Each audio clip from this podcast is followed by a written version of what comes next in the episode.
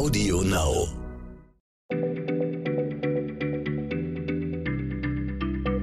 Schneller Schlau, der tägliche Podcast von PM. Herzlich willkommen zu einer neuen Folge. Ich bin Christiane Löll, Redaktionsleiterin von PM Fragen und Antworten und heute ist Jochen Metzger bei mir zu Gast. Hallo Jochen. Hallo Christiane. Der schreibt seit vielen Jahren über spannende Forschung aus der Psychologie und weil er auch Psychologie studiert hat. Und heute reden wir mal über was enorm Wichtiges und zwar Jochen, wenn es zwischen zwei Menschen knistert, kann man da schon erkennen, ob daraus sowas wie echte Liebe wird, also vielleicht sogar die Liebe fürs Leben? Und was für Vorzeichen haben wir denn da? Ja, okay, das ist jetzt also eine der ganz großen Fragen des Lebens. Romeo und Julia, gibt es Liebe auf den ersten Blick?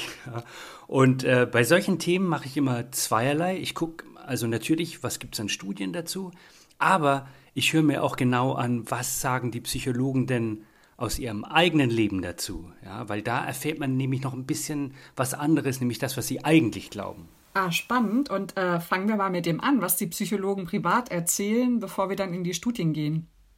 Okay, also da denke ich besonders an eine Begegnung mit Professor Richard Nisbet. Das ist so ein großer Name in der Sozialpsychologie, eine graue Eminenz. Und der erzählt immer gerne davon, äh, wie er seine Frau kennengelernt hat. Und dann sagte er, ich war noch Student und ich habe sie gesehen und ich wusste sofort, mit der Frau will ich den Rest meines Lebens verbringen. Okay, Liebe auf den ersten Blick gibt's also doch, auch unter Psychologen. Absolut, absolut. Liebe auf den ersten Blick, sowas gibt's ja. Das ist etwas, das manche Leute erleben und das muss man halt erstmal so festhalten. Aber manchmal glaubt man ja, das hier wird was, garantiert. Und dann wird es aber doch nichts. Und das ist ja die eigentliche Frage.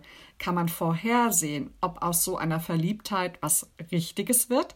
Und wenn ja, woran könnte ich das denn jetzt erkennen, wenn ich mich schon festlegen will?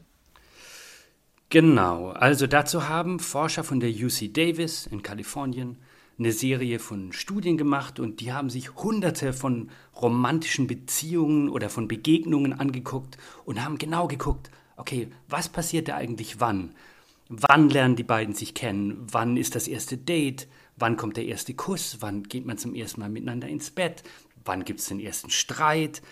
Und parallel haben die auch noch geguckt, wie sieht es denn im Innenleben dieser Leute aus? Also wann zum Beispiel ist zum ersten Mal dieses Gefühl da verknallt zu sein, verliebt zu sein und wie entwickelt sich dieses Gefühl eigentlich weiter? Verstehe. Und dann guckt man, wie läuft das ab bei den kurzen Flirts, also die schnell vorbei sind und wie bei den Langzeitbeziehungen. Das hört sich clever an. Finde ich auch. Das ist clever. Und äh, nochmal kleiner Exkurs. Äh, wie clever das ist, merkt man erst, wenn man sich ältere Studien anguckt, die nämlich gar nicht auf die Idee gekommen sind, das so zu machen. Also das ist ein guter Aufbau, ja. Und jetzt kommen wir zur ganz entscheidenden Frage. Was genau war bei den Langzeitpaaren am Anfang anders als bei den anderen? Ja, und ich frage dich jetzt einfach mal, Christiane, aber auch die Hörerinnen und Hörer, die jetzt mithören, was glaubt ihr denn, was war bei den Langzeitpaaren anders? Irgendeine Vermutung? Also ich sag mal, dass man recht schnell auch Seiten zeigen konnte, die man anderen vielleicht nicht so gerne zeigt. Also vielleicht eine Macke oder vielleicht ein schwieriges Familienmitglied und Dinge, mit denen man nicht so gerne angibt. Was war denn dein erster Gedanke? Okay, also erstmal, du sagst so Schwäche zeigen und äh, mein Verdacht war der, dass bei den Langzeitpaaren viel früher so ein Gefühl von Verbundenheit da ist. So dieses Gefühl, ja, das hier, das ist was, das ist was ganz Ernstes. Okay, und jetzt die Wahrheit. Was ist rausgekommen? Also, äh, um ehrlich zu sein, gar nichts ist rausgekommen. Die Forscher, genauer, das ist der Psychologe Paul Eastwick und, und seine Kolleginnen und Kollegen, die sagen, in der ersten Phase, da gibt es bei den kurzfristigen Flirts und bei dem, was später eine Langzeitliebe wird, überhaupt keinen Unterschied. Ja? Die haben sich die beiden Gruppen angeguckt, die machen genau das Gleiche, zumindest im Durchschnitt. Die machen die gleichen Sachen, das Timing läuft so, äh, läuft bei beiden gleich. Anders gesagt, am Anfang ist man total verknallt und alles fühlt sich super an. Ja? Und erst nach einigen Wochen, so nach 10 bis 12 Dates, das kann man sich vielleicht merken, nach 10 bis 12 Dates, da sieht man, dass die Glückskurven bei den beiden Gruppen plötzlich auseinanderlaufen. Was passiert denn da? Ja, da kann man sehen, dass das, ich zitiere jetzt mal, das romantische Interesse, so sagen die Forscher das, bei manchen Paaren auf einmal äh, stehen bleiben. Also das stagniert, dieses Gefühl, ja, geht in so eine Plateauphase über und danach kühlt die Sache ziemlich schnell ab und dann trennt man sich oder geht gar nicht erst in die Beziehung rein. Und bei denen, die zusammenbleiben, sieht man, dass da diese Verliebtheit halt noch weiter nach oben geht, noch weiter steigt, über Wochen zum Teil oder Monate. Und erst dann kommt man auf so eine Plateauphase und diese Plateauphase ist dann natürlich auf einem viel, viel höheren Level. Das heißt, irgendwann kühlt dann doch jede Liebe ab? Äh, nee, das würde ich, würd ich so nicht sagen. Das ist nicht das, was ich da rauslese. Also klar, Verliebtheit hört auf irgendwann. Das ist einfach so. Irgendwann beruhigt man sich. Aber, und das ist so die eigentliche Botschaft, diese Langzeitpaare, bei denen stagniert es auf einem ziemlich hohen Niveau. Ja? Das ist optimistisch, das ist eine optimistische Botschaft meiner Meinung nach. Liebe ist möglich und Liebe ist auch auf Dauer möglich, ganz eindeutig. Ähm, und nochmal, bei den ersten 10 bis 12 Dates, da sieht man davon noch relativ wenig. Es ist nämlich wie im Schlager, liebe Christiane. Eine neue Liebe ist wie ein neues Leben. Und das ist halt immer so am Anfang, ja. Und ob daraus was Dauerhaftes wird, merkt man erst mit der Zeit.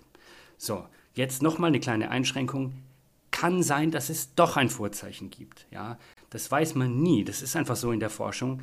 Aber wenn es ein Vorzeichen gibt, dann haben die Psychologinnen und Psychologen es bisher noch nicht entdeckt.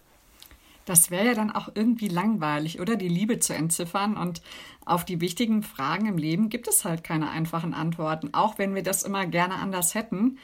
Danke, Jochen. Und wer eine einfache oder auch schwierige Frage an uns hat, der möge sie schreiben an schlau.pm-magazin.de oder auch Kommentare oder Vorschläge, was auch immer. Wir würden uns freuen. Bis zum nächsten Mal, Jochen, und danke. Tschüss. Danke auch. Tschüss.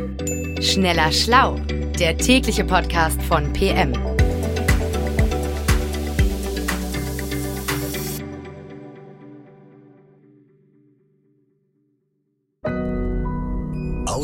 Now.